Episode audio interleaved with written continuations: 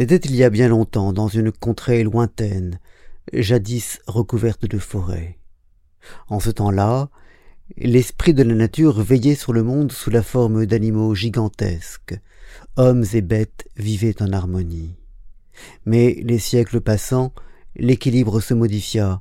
Les rares forêts que l'homme n'avait pas saccagées furent alors protégées par des animaux immenses qui obéissaient au grand esprit de la forêt. Le temps des dieux et le temps des démons.